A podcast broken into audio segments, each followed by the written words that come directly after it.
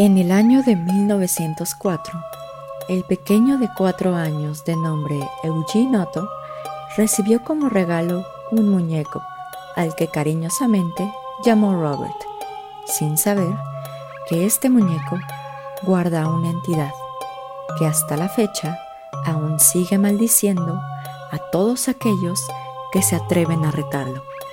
Mis estimados, muy buenas noches. Les habla Señor Oscuro y hoy hablaremos de Robert, el muñeco.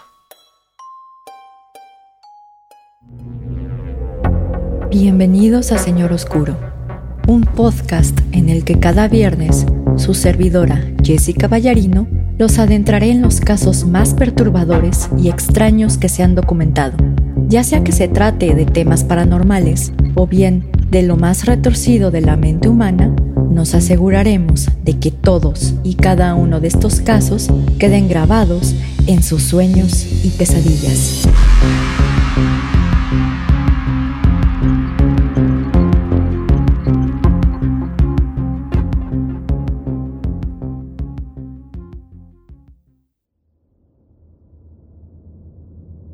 Mis estimados amigos frales y críptidos domesticados, muy buenas noches.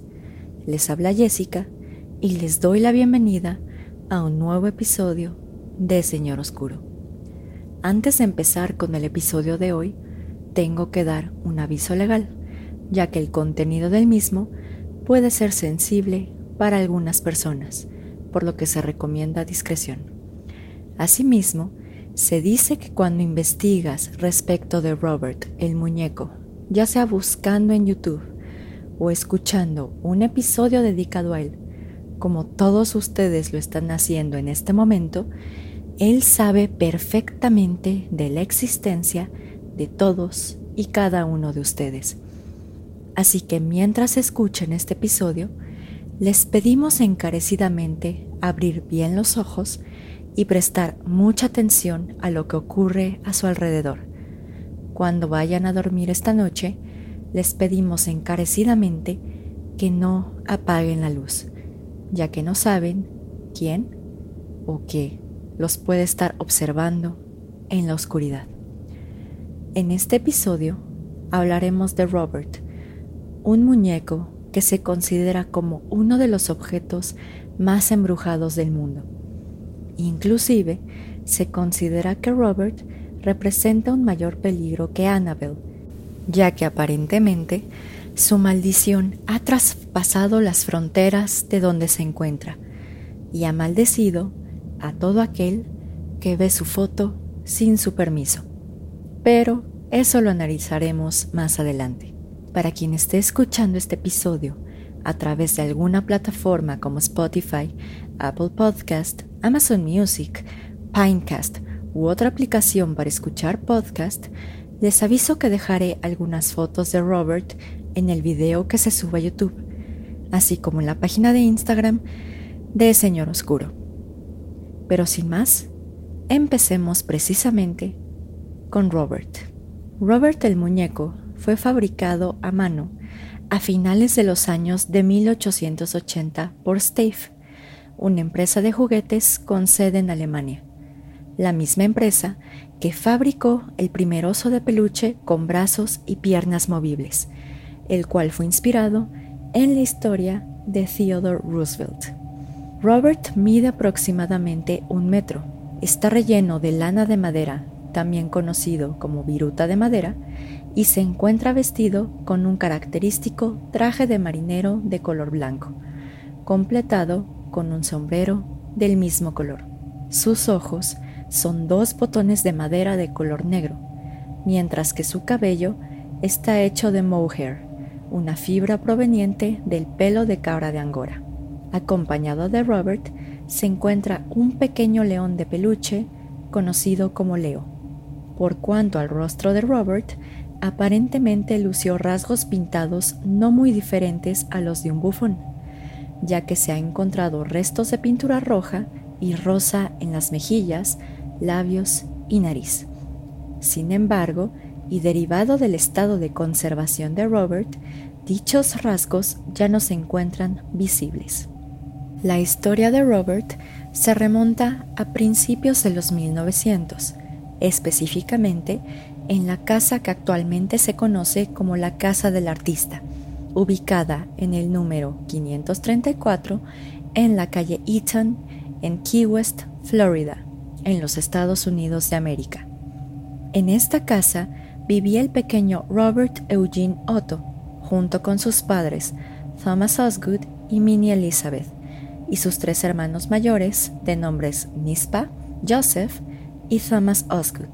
La familia Otto provenía de Prusia y era considerada en la zona como una familia de clase alta. Ahora bien, existen diversas historias de cómo Robert el muñeco llegó a manos del pequeño Eugene Otto. Una historia establece que una sirvienta de la familia fue descubierta por la madre de Eugene Otto en el jardín de la vivienda, mientras cantaba y bailaba en un ritual vudú, por lo que fue despedida en el acto. Se dice que la empleada rogó una y otra vez para que le regresaran su trabajo, pero sus súplicas fueron ignoradas por la madre de Eugene Otto. Días después, y de acuerdo con esta historia, la misma empleada llegó nuevamente a la casa y le entregó el muñeco a la familia Otto como muestra de buena voluntad. Sin embargo, esto no sirvió para que la madre de Eugene reconsiderara su decisión, por lo que tomó el muñeco y sin mediar palabra alguna, le cerró la puerta a la sirvienta, para después entregarle el muñeco a su hijo menor, Eugene Otto. Otra historia revela que el doctor Joseph Otto, el abuelo de Eugene, mandó hacer el muñeco especialmente para su nieto mientras se encontraba en Alemania, y que a su regreso el muñeco fue un regalo especial para Eugene. Al respecto, el libro intitulado Robert the Doll, Key West Haunted Doll, escrito por David L. Sloan, refiere a que Robert probablemente fue fabricado en Alemania con el objeto de que estuviera en un exhibidor, lo que explicaría su gran tamaño. Asimismo, los registros de entradas y salidas de la familia Otto revelan que probablemente Minnie Elizabeth, la madre de Eugene, fue quien viajó a Alemania y compró el muñeco para su hijo. Por otro lado, este libro también revela que en un inicio Robert no vestía con su característico traje de marinero, sino más bien vestía como un bufón, por lo que se especula que Robert consiguió su traje de marinero poco después de llegar a las manos de Eugene, ya que aparentemente este traje antes le perteneció al pequeño. Con independencia de cómo Robert llegó a las manos de Eugene Otto, desde que el pequeño conoció a Robert en 1904, él y su nuevo acompañante se convirtieron en mejores amigos casi de inmediato, ya que jugaban juntos, dormían juntos, comían juntos e incluso se bañaban juntos.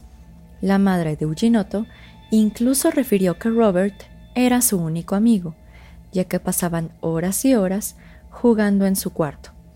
Eugene quería tanto a su muñeco le cedió de cierta manera su primer nombre, por lo que le pidió a su familia que se dirigieran al muñeco como Robert, mientras que él sería llamado por su segundo nombre, es decir, Eugene.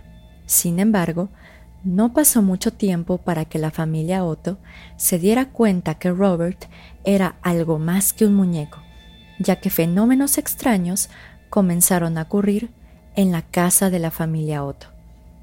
Se dice que era frecuente que los miembros de la familia escucharan a Eugene hablar con Robert, para después escuchar sorpresivamente como una voz grave y siniestra le respondía.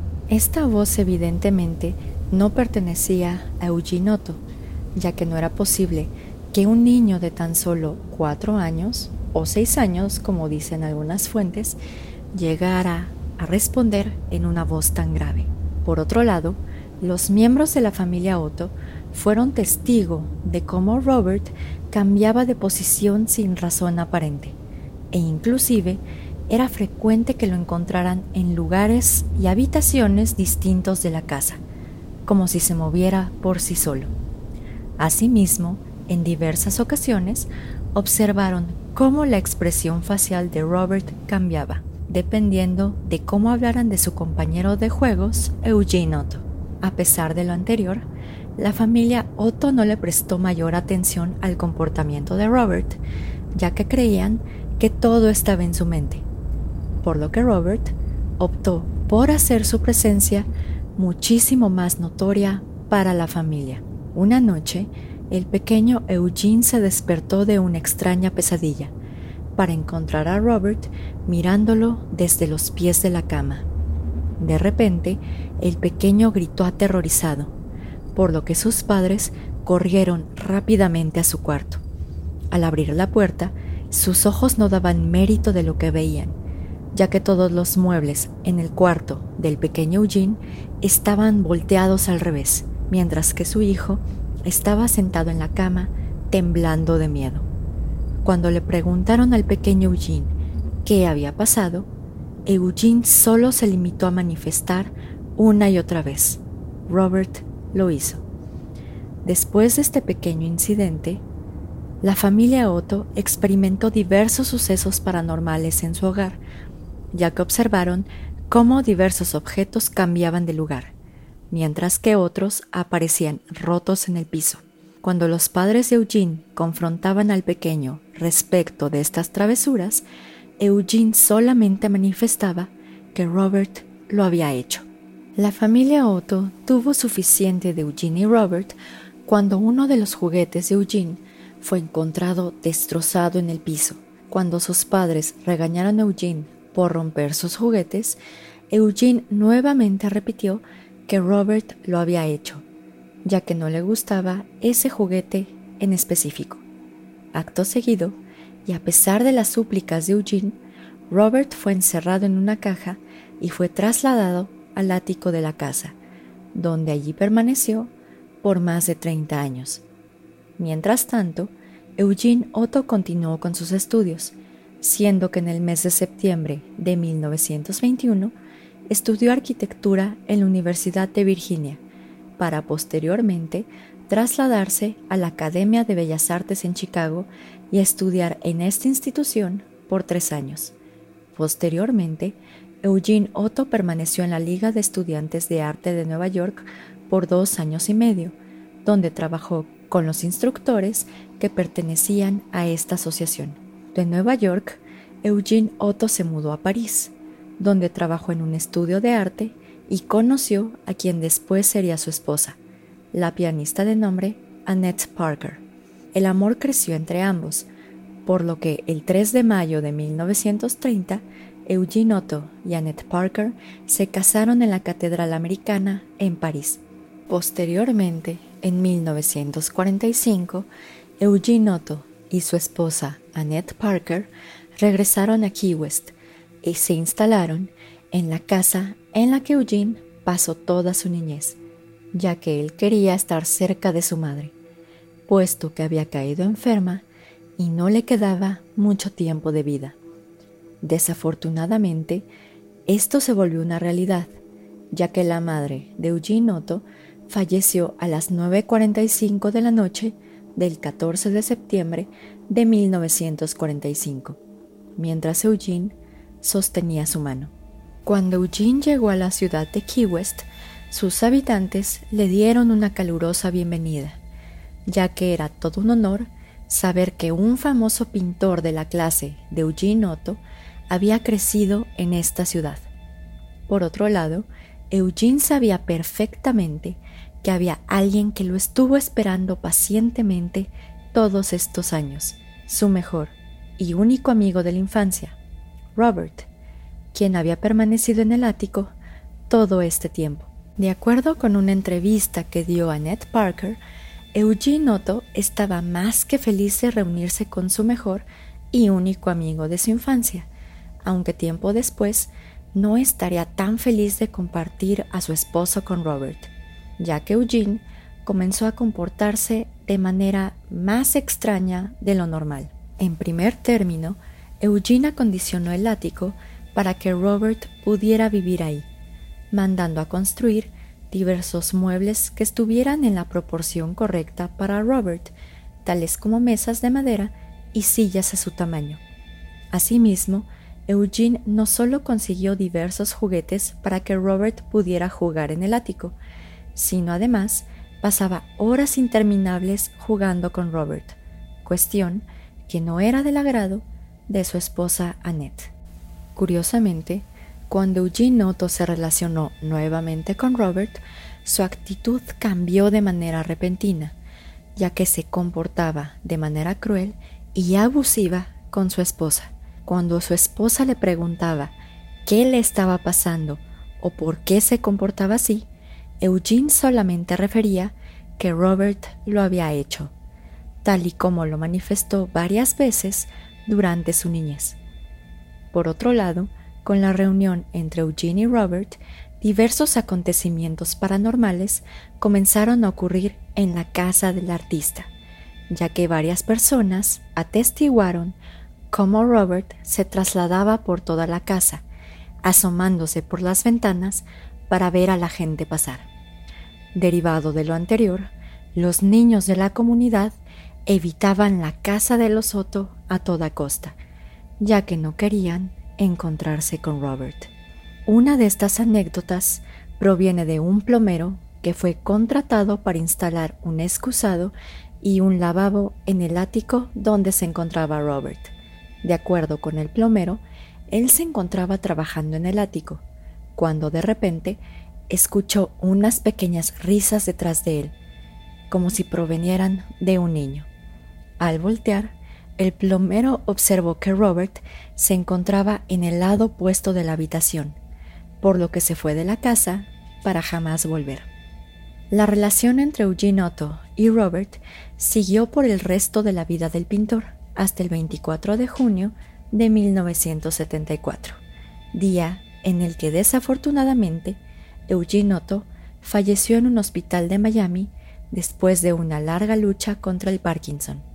Su esposa Ned Parker reveló que un mes antes de su muerte, Eugene pasaba la mayor parte del tiempo en el ático junto con Robert, hablando con él de manera constante. Después de la muerte de su esposo, Annette vendió la casa de la familia Otto junto con Robert a su vecino y amigo de nombre William Geyser. Cuando Annette entregó a Robert a William, le manifestó lo siguiente, y cito, Este muñeco era el mejor amigo de Eugene. Por supuesto, él no tenía otros amigos. Cinco años después, Annette falleció a causa de cáncer pancreático. Cuando William Geyser recibió a Robert, lo encerró en un armario de cedro en el segundo piso de la casa, para posteriormente vender la propiedad al matrimonio de los Rutter, compuesto por Myrtle y William quedando Robert al cuidado de Myrtle.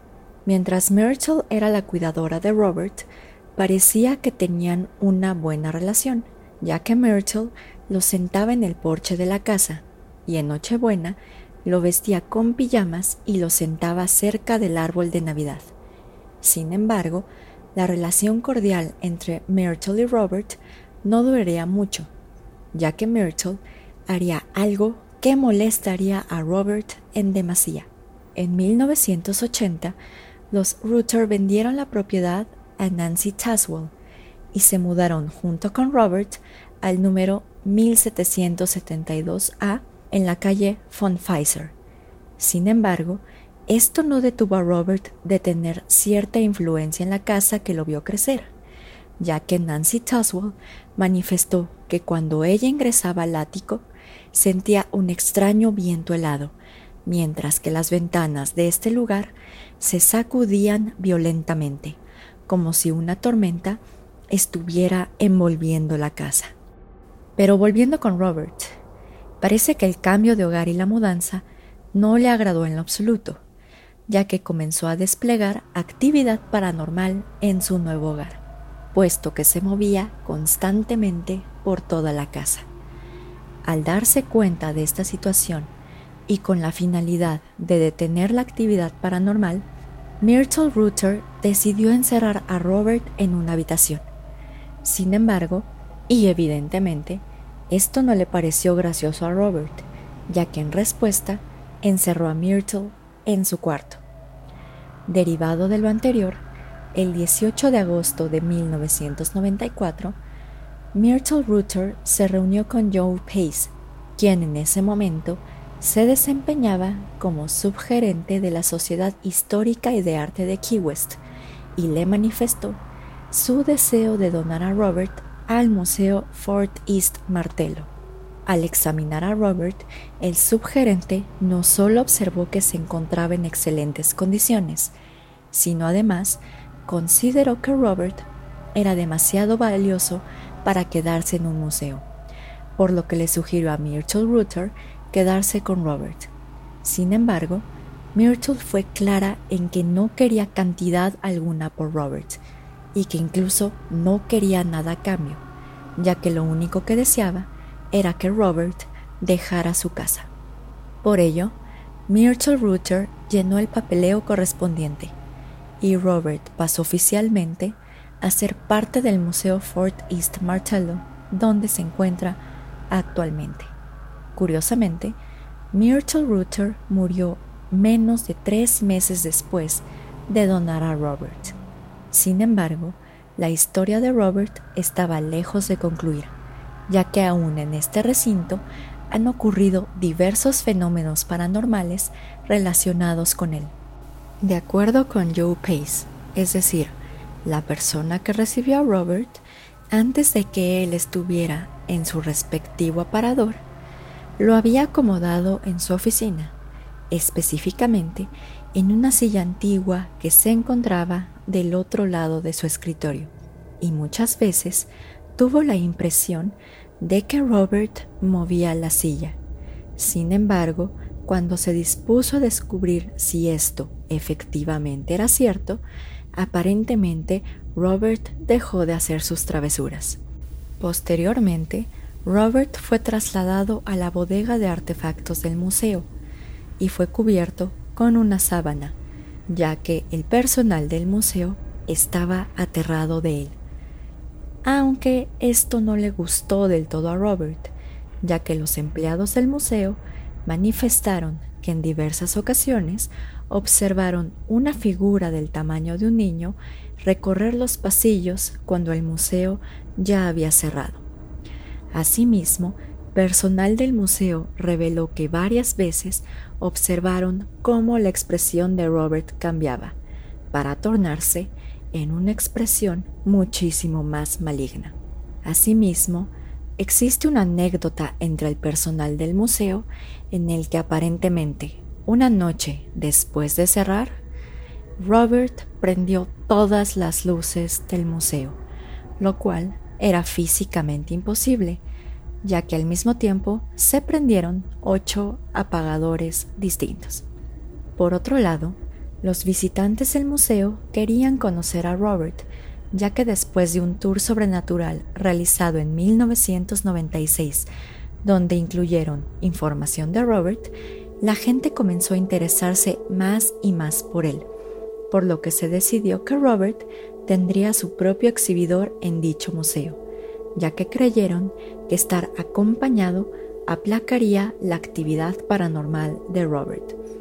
Sin embargo, esta actividad paranormal que giraba en torno a Robert no cesó, ya que los visitantes comenzaron a reportar que sus equipos electrónicos presentaban fallas al estar cerca de Robert, o bien que los mismos se apagaban sin razón aparente, a pesar de que tuvieran baterías nuevas. Asimismo, todas las fotografías que le tomaban a Robert sin su permiso aparecían con una luz blanca, como si algo hubiese evitado que se tomara la fotografía. A su vez, cuando Robert obtuvo su exhibidor especial, personal del Museo Fort East Martello comenzó a recibir cartas de sus visitantes, las cuales, curiosamente, iban dirigidas a nadie más y a nadie menos que a Robert. Las cartas tenían un común denominador, ya que los visitantes del museo le pedían perdón a Robert por faltarle el respeto y explicaban los acontecimientos desafortunados que habían sufrido después de desafiar a Robert. Por ejemplo, una de las cartas escritas por una persona de nombre Tonya revela que después de tomarle una foto a Robert sin su permiso, su vida se vio sumergida en una racha de mala suerte, ya que su casa fue golpeada por un rayo en tres ocasiones, sufrió una infección por estafilococo en su nódulo linfático, su televisión dejó de funcionar y sus abuelas paterna y materna fallecieron. Otra carta revela que una persona acudió al museo a conocer a Robert y que después de salir de este lugar, su labio se inflamó al doble de su tamaño, mientras que tuvo una erupción en sus brazos y sus manos que duró más de cuatro días. Cuando esta persona buscó en su iPad qué regla había infringido, notó una pestaña que no tenía título alguno.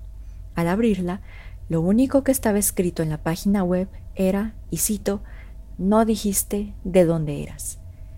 Otro ejemplo de estas cartas fue escrita por un hombre que junto con su esposa visitó a Robert el 5 de agosto del 2011. De acuerdo con la carta, el hombre no le pidió permiso a Robert para tomar su fotografía, ya que creía que solo era un simple muñeco. Al día siguiente, este hombre fue a bucear y fue picado en tres ocasiones por unas medusas. Y curiosamente, dentro de 50 personas que también se encontraban buceando, él fue el único que lo atacaron las medusas. Más tarde, y después de tomar en su hotel, el hombre despertó en la sala de emergencias, esposado a una cama de hospital, mientras le cosían una herida en el brazo. De acuerdo con los policías aprensores, el hombre deambuló hacia el otro hotel, rompió una ventana con el codo y huyó cuando vio a los policías. Cuando los policías lo detuvieron, aparentemente él estaba hablando con un distintivo acento caribeño. Y de acuerdo con esta víctima de Robert, él no recuerda nada de lo sucedido. Por otro lado, algunas personas pensaron que era necesario mandarle a Robert diversos objetos para que él les quitara la maldición que les había puesto, por lo que muchas veces, junto con estas cartas, las víctimas de Robert mandan dinero, juguetes, comida, dulces e inclusive marihuana, para así poder saciar la sed de venganza de Robert. Se dice inclusive que el personal del museo ni siquiera se atreve a tocar estos donativos, ya que evidentemente tienen miedo a que Robert tome represalias contra ellos. Con la finalidad de evitar más tragedias, el Museo Fortis Martello solicita encarecidamente seguir tres reglas simples impuestas por Robert a los visitantes para que su estancia en el museo sea más placentera. La primera es presentarse amablemente ante Robert. La segunda es pedirle permiso para tomar su fotografía, aunque todavía no está claro de cómo se sabe si se cuenta con el consentimiento de Robert. Y finalmente, la tercera regla es agradecerle respetuosamente a Robert. Asimismo, también algunas cámaras de video han detectado cierta actividad paranormal con Robert, ya que existe un video que de hecho lo dejaré en el video que se sube a YouTube, en donde al momento de que se le acercó la cámara Robert, se puede ver distintivamente como él parpadea, aunque evidentemente esto no es físicamente posible, ya que Robert no está diseñado para que parpadee. Aunado a ello, parece ser que la fuerza de Robert escapa a las puertas del Museo Fortis Martello, ya que precisamente hace unos meses en Twitter se hizo popular el hashtag SorryRobert, en los que diversos usuarios le pedían perdón a Robert por ver fotos de él sin su permiso. Por otro lado, la antigua casa de los Soto, actualmente conocida como la casa del artista, aún cuenta con la influencia de Robert, ya que varios huéspedes han manifestado la existencia de diversos sucesos paranormales que podrían estar relacionados con Robert. Por ejemplo, se dice que si en la casa del artista se llega a hablar mal de Eugene Otto o bien de Robert, diversas cuestiones extrañas comenzarán a pasar, ya que algunos objetos empezarán a levitar y a moverse por sí mismos. Asimismo, los huéspedes también han atestiguado la aparición de un espíritu femenino bajando las escaleras de la casa, o bien asomándose por una de las ventanas del segundo piso. Lo que caracteriza a este espíritu es que parece ser que lleva puesto un vestido de novia de color blanco, e inclusive algunos han atribuido a este espíritu a Annette Parker, es decir, la esposa de Eugene. Pero al parecer, el suceso paranormal más impresionante de todos ocurrió el 23 de octubre del 2003, donde una multitud de 80 personas observó cómo un orbe de color azul descendió del cielo, atravesó el techo de la casa de huéspedes para después salir por el balcón y desaparecer en el piso.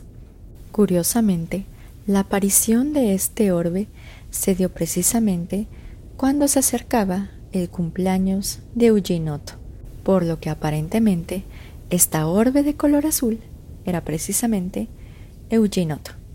Pero en fin, y como ustedes lo pudieron escuchar, siempre nos dirigimos con respeto hacia Robert, por lo cual les invito a que también lo hagan ustedes.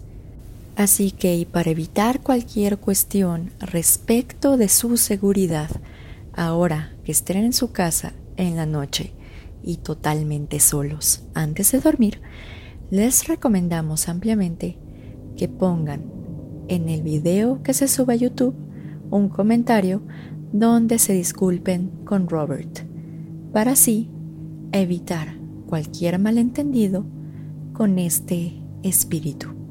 Y recuerden, antes de ir a dormir, no apaguen la luz, ya que no saben quién o qué los puede estar esperando en la oscuridad. Así que por el momento, solo me queda despedirme y desearles una muy bonita semana. Y ya saben que los saludos se quedan al final. Señor Oscuro se despide por el momento. Muy buenas noches.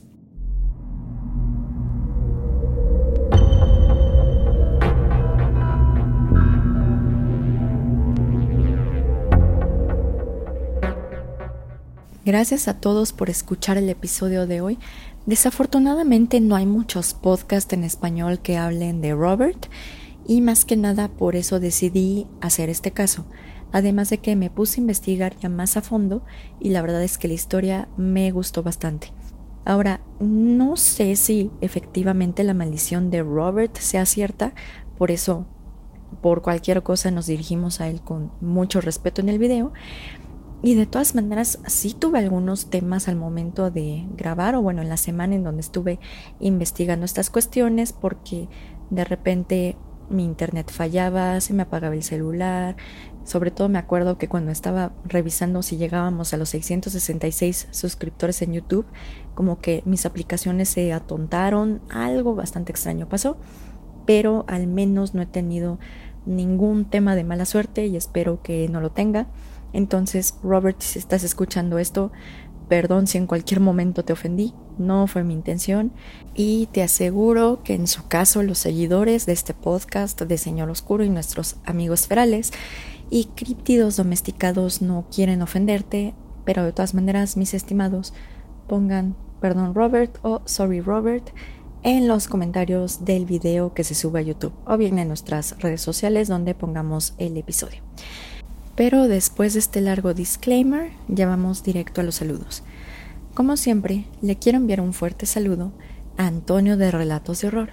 Si no lo conocen, lo pueden buscar en sus redes sociales como son Facebook, Instagram, YouTube y Spotify. También un gran saludo y mi mayor agradecimiento a Rodrigo y Sócrates del equipo de Carol Sound, ya que ellos siempre nos ayudan a que los episodios queden bonitos para todos ustedes. Ahora, quiero enviar un saludo bastante especial a Flor Martínez Juárez, que de hecho es mamá de mi queridísima amiga Flor de Abril. ya que ella le acaban de dar su presea por 30 años en servicio profesional. Entonces, de parte de Señor Oscuro, mandamos un fuerte saludo a todos por allá. También le quiero mandar un fuerte saludo a mi mejor amiguis, que es María José López, que perdóname que de repente no respondo y me tardo tres semanas, pero la verdad es que te quiero mucho y sabes que en cualquier momento aquí estoy, aunque luego no conteste. En fin, en YouTube le quiero mandar un fuerte saludo a Bella y a su alter ego Costuritas Económicas, que las amo y siempre nos pasan sus buenas vibras. También un fuerte saludo a Filipa D y a Diego Luna Martínez. En Instagram, un fuerte saludo al nombre de usuario van-rick, a Kevin Cepeda, que fue el usuario 666 en YouTube. Muchas gracias también a todos por ayudarnos a conseguir este número y también a Kevin porque él fue precisamente el usuario 666. También un fuerte saludo al nombre de usuario Daniel-31Ma, a Roger Barbosa, Francisco Rubalcaba, Marlen SM, Lalo Fuentes Carrillo, Jesús Martínez y Erika López. Y en Facebook, un fuerte saludo a Dave Sanz, que nos recomendó armar un episodio de Ercebet Battery, que por supuesto lo vamos a armar, a Mar ADC, a Palacios Flavio y a Fon Lowe Sir Cedric. Y como siempre, ya saben que mi mayor saludo va para todos ustedes que nos comparten, que nos dan like, que nos escriben reviews en Apple Podcast y que incluso nos escuchan ya sea en el trabajo, en su coche, lavando trastes, antes de dormir, etc. Ya que sin ustedes, esta comunidad de Señor Oscuro no sería nada de lo que es. Pero en fin, mis estimados, ahora sí, lo único que me queda es despedirme, desearles una muy bonita semana, sigan por favor las recomendaciones de salud de sus correspondientes autoridades sanitarias, ya que a pesar de que ya tenemos vacuna, pues todavía falta mucho para saber si efectivamente es viable o no es viable. Y en lo que se vacunan, por favor cuídense mucho. No querría que alguno de ustedes pues pasara la mejor vida, por así decirlo. Pero bueno, ya saben que nos vemos en otro viernes, en otro episodio de Señor Oscuro. Señor Oscuro se despide por el momento. Muy buenas noches.